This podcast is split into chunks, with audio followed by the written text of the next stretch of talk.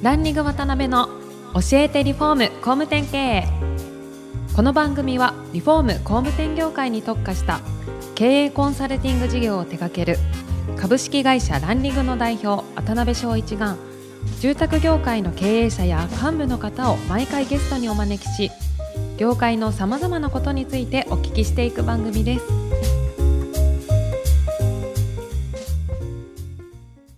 皆さんこんにちはさあ今週も始まりましたランリング渡辺の教えてリフォーム工務店経営アシスタントの牛久保ですパーソナリティの渡辺翔一です。今回もリノベル株式会社の山下社長にお越しいただいていますよろしくお願いします、はい。山下さんよろしくお願いします。はい。前回独立当初のところから、まあ、リノベルの立ち上げまでお話聞けたんですが、まあ今回あの、リノベルのことについて深く突っ込んでいきたいなと思ってます。まずその概要的な部分をざっとご説明していただいていいですか？今の。はいはい。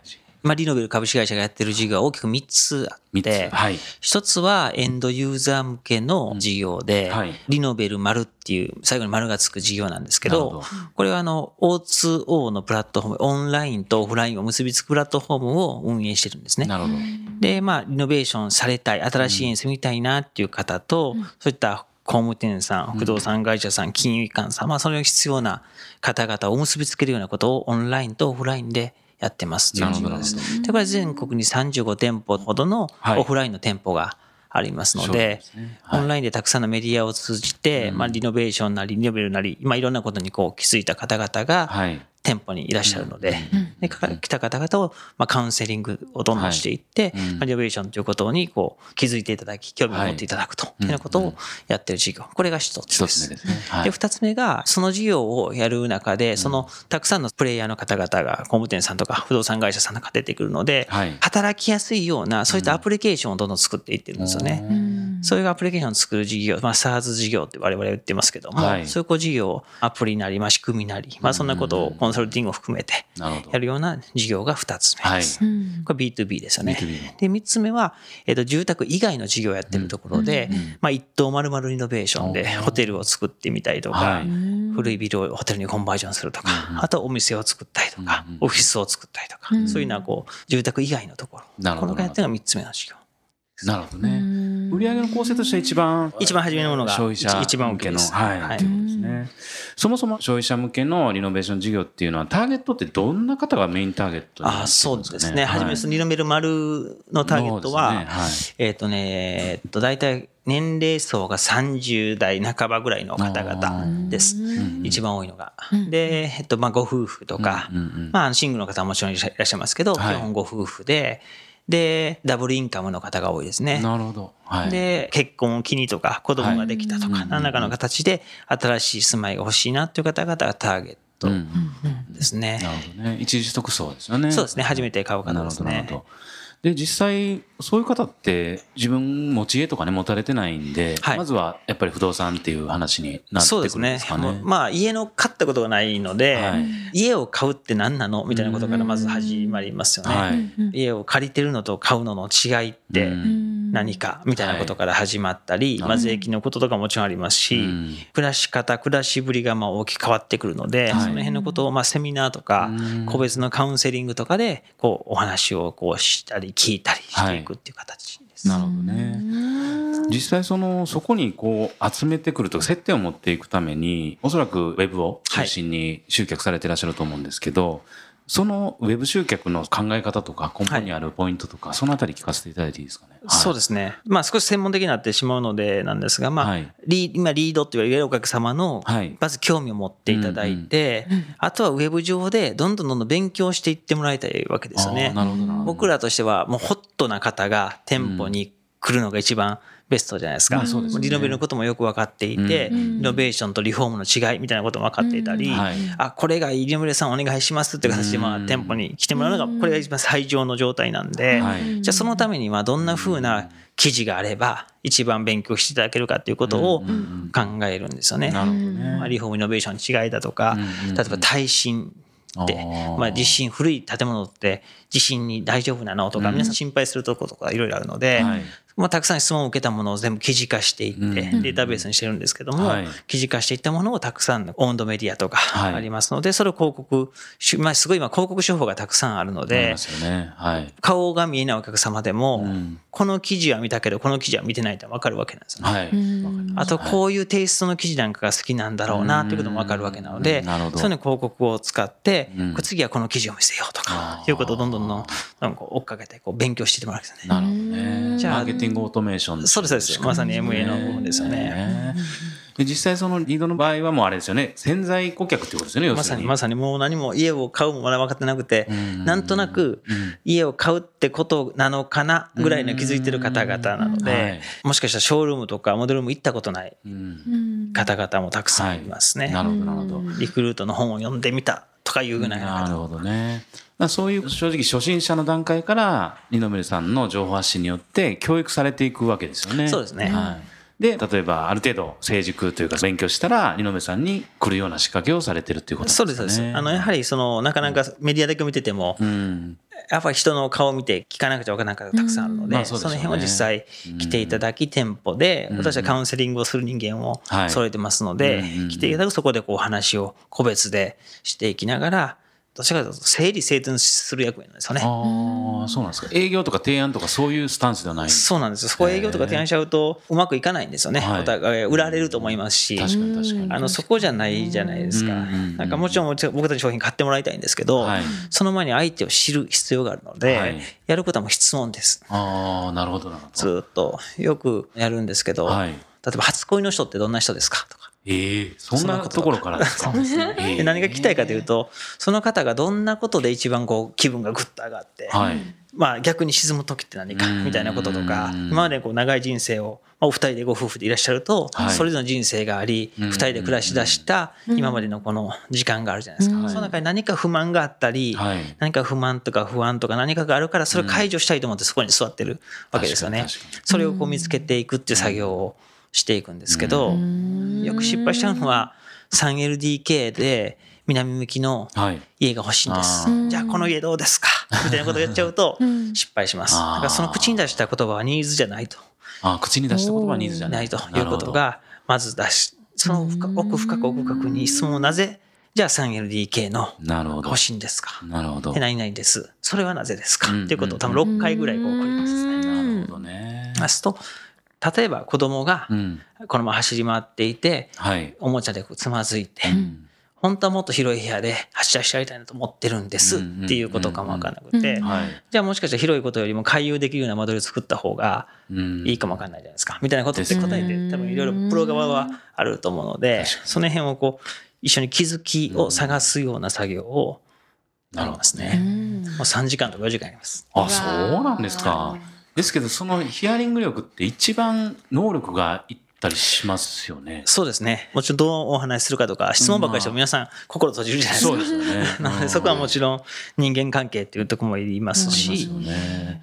あと知識もいりますね。うん山下さんのとこ本当お若い方がね、はいすごい新卒も含めて多いなっていう印象があるんですけど、そういう方たちがそういうこう質問で掘り出して整理してあげるってなかなか初めから難しいと思うんですけど、うん難しそうですね。はい。その辺も全て実はデータベースになってるんですよ。うん。僕らのあの、あのリノベルアプリ、アプリケーションがあるんですけど、ね。リノベルアップってアプリがあって、はい。そのアプリの中で、まあチャットでお客さんとコミュニケーションしたりするんですけど、例えばこう過去に書いた質問なんかがデータベースになってるので、まあ、ち例えば1年生、2年生の人でも、はい。ベテランの20年選手の人たちの同じ答えができるように、ああと耐震についてどう答えるかとか、いうことも、お客様のその目線によって耐震のこともどこまで答えるかってまあ確かにそうですね。違うじゃないですか。うん。その辺が全てこうパターンがバーっとあって、それをこうお話をしていくような、まあ普段のトレーニングもありますし、まあそういうアプリによって、テクノロジーによってうん、こう支えられたものがあるっていう。なるほどね。二つです大体新卒で入られてそういう仕組みを使えば、まあアドバイザーとして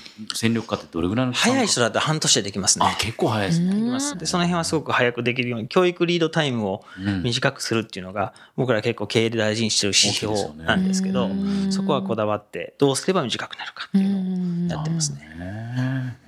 ねですけどそういう仕組みがあったとしてもやっぱり人材のねそもそも持たれてるポテンシャル的なものってすごい重要視されてると思うんですけど、そうですね。採用のポイントみたいなのってありますか？これはもうこうリノベル人かどうかっていうのが、はい、もうすごいこう重要なポイントで、かなりこだわってるんですけど、過去にたくさん失敗してきたんですよね。いろんな番組とか出させていただいたりしたことがあって、じゃあわーっと問い合わせ増えるので、うん。じゃあたくさん即戦力採用しようっていうので採用しちゃうと、うんやっぱ離れていっちゃうんですよね、その後。なので、そこではなくてっていうので、はい。今、リノベル人がもうベースにあってそれ何かっていうと、はい。明るいバカ、感謝の気持ち、謙虚さ。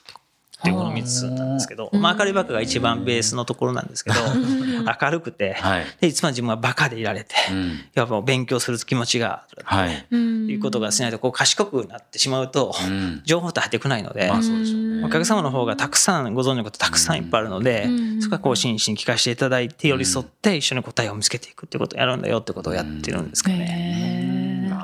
この辺は大切にしてますね。どまあそこの根底の価値観が一致する方っていうことそうですね。僕らのもちろんミッションとかビジョンのところの一致するかどうかっていうところと、リノベル人かどうかというところは、まあかなりこだわって採用してます。なるほどね。大体毎年新卒でいくとどれぐらい取られるんですか？大体ね、10人から15人ぐらいを目指して取ってるんですけど、まあその年によってうまくいったり、ううんまくいかなかったり、もちろんもう15人行くために薄くしようっていう気持ちじゃないので、ないってことですよね。はい、やってますね。なるほどね。で、そういう方が、素材の言い方が入って、そういう仕組みの中で、まあ半年とか1年で、まあそうですね。化していくっていうことなんですね。ですね。今あれですよ、200人ぐらいいらっしゃって、はい。その組織の構造ってどんな感じになられてるんですか？そうですね、はい。3分の1ぐらいが、はい。い、わゆる技術職。で設計とか、はい。施工とかに関わるような。人たちです。で、もう3分の1がそのカウンセリングをするような人たちですね。で、もう3分の1が、はいささか B2B とか、いわゆるそのアプリケーション作ったりとか、はいまあ仕組みを作ったり、ノウハウマネージメントみたいな部署があるんですけど、どそういうのをするような人たち。なるほどね。で、今、やっぱりイノベーション会社さんとか伸びられてるとこ見てですね、はいなんか、皆さん、マーケティング的なものとかを内製されてってる流れがあるじゃないですか。そうですね。そのあたりって山下さんとしてはやっぱり建築会社は？うん。しっかりそこら辺は内製して伝えていかなきゃいけないみたいなところはありますか？よく聞かれるんですよよくよく聞かれますね。そうですね。はい。僕もよく聞かれる質問なんですけど、結構あの内製化ですって言いたいところなんですけど、うん。まあフェーズによるじゃないですか。そうですね。思ったいしお金生み出さないのでそこって。もちろん内製化の方がいいとは思うんですけど、はい。僕らでも全部内製化じゃないです。例えばラライティングするとこなんかは一部外のライターさん使いますし、外の方がいいところもあるので、はい。どこの部分を持ってたらいいかマーケティングってすごいこうねあの大きいじゃないですか。そうですね。だからその分のここの部分をうん。内製化し、そこはあとアウトソースするんだっていう初めその設計が大事な気がしますね。ですけど根本的にはおそらく脳みそになるディレクター的なはい。方以外はもしかしたら動きがねそうですよやったりねあるんで。採用も今本当難しいじゃないですか。難しいですよね内製化ですって言われる方たくさんいると思うんですけど、はい。本当に正解なんかなってよく思うんですよね。はい。できないこと言ってもしょうがないので、確かに確かに。じゃあまず本当にどの部分を中に持ちっていうことから逆算する方がリアルじゃないかなとは思ってますね。なるほどね。で、それこそリフォーム業界とかで言うと、チラシで集客したりとか、結構アナログな手法でええ集客してるところもあるんですけど、集客というところでいくと、どんどん年齢層が上がってきて、やっぱり10年前とかと比べると、顧客がものすごい怖がりになってたりとか、邪魔くさがりになってたりとか、うん。劇的な変化が起こってると思うんですけど、そのあたり実際触れられてきて、何が昔と違いますかね、お客さんのそういう購買行動の。えっと昔と多分一番違うのは情報量だと思うんですけど、はい。インターネットっていうものができて、まあ、一番ん。根本的に何が変わったかというと、はい。真実を見つけやすくなったっていうことだと思うんですよね。あ。この不動産とか建築、情報の非対称とかっていうことがよく言われるように、プロ側がたくさん情報を持ってて、お客様初めて買うものなんでわからないので、うん。プロ側が自分たちにとって有利に移動しっていうことでしてた業界っていう側面もあったと思うんですけど、はい今はインターネットがあるので、うんそういう情報もお客さん調べることができるので、真実はすでにもう皆さん知っていて、っうんていうことの状態だっていうところに対して、じゃあどう、うんね、自分たちがそこに戦っていくかっていうことだと思ってます。なるほどね。わかりますもんね、普通に。わかりますよね。だからそんな簡単にコントロールとかできないですよね。うん確かに。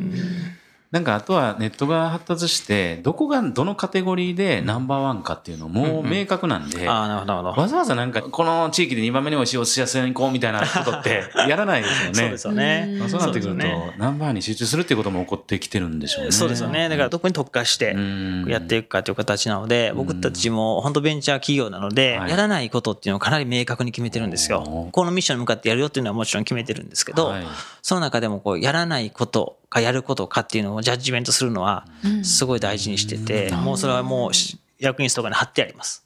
このこの部分はやるけど、この部分はやらないよって図解にしてあって、貼ってあるぐらいこだわってますねあ、。そうなんですね。ちょっとそこら辺、個人的に興味あるんで、オフラインになったら教えてもらっていいですか？はい。ありがとうございます。時間がまた。ということでそろそろお時間が来てしまいました次回も山下様にはゲストにおいでいただきます本日はありがとうございましたありがとうございました。今回もランリング渡辺の教えてリフォーム工務店経営をお聞きいただきありがとうございました。番組では渡辺や住宅業界の経営者幹部の方へのご質問を募集しています。ウェブサイトランリグにあるお問い合わせフォームよりお申し込みください。お待ちしています。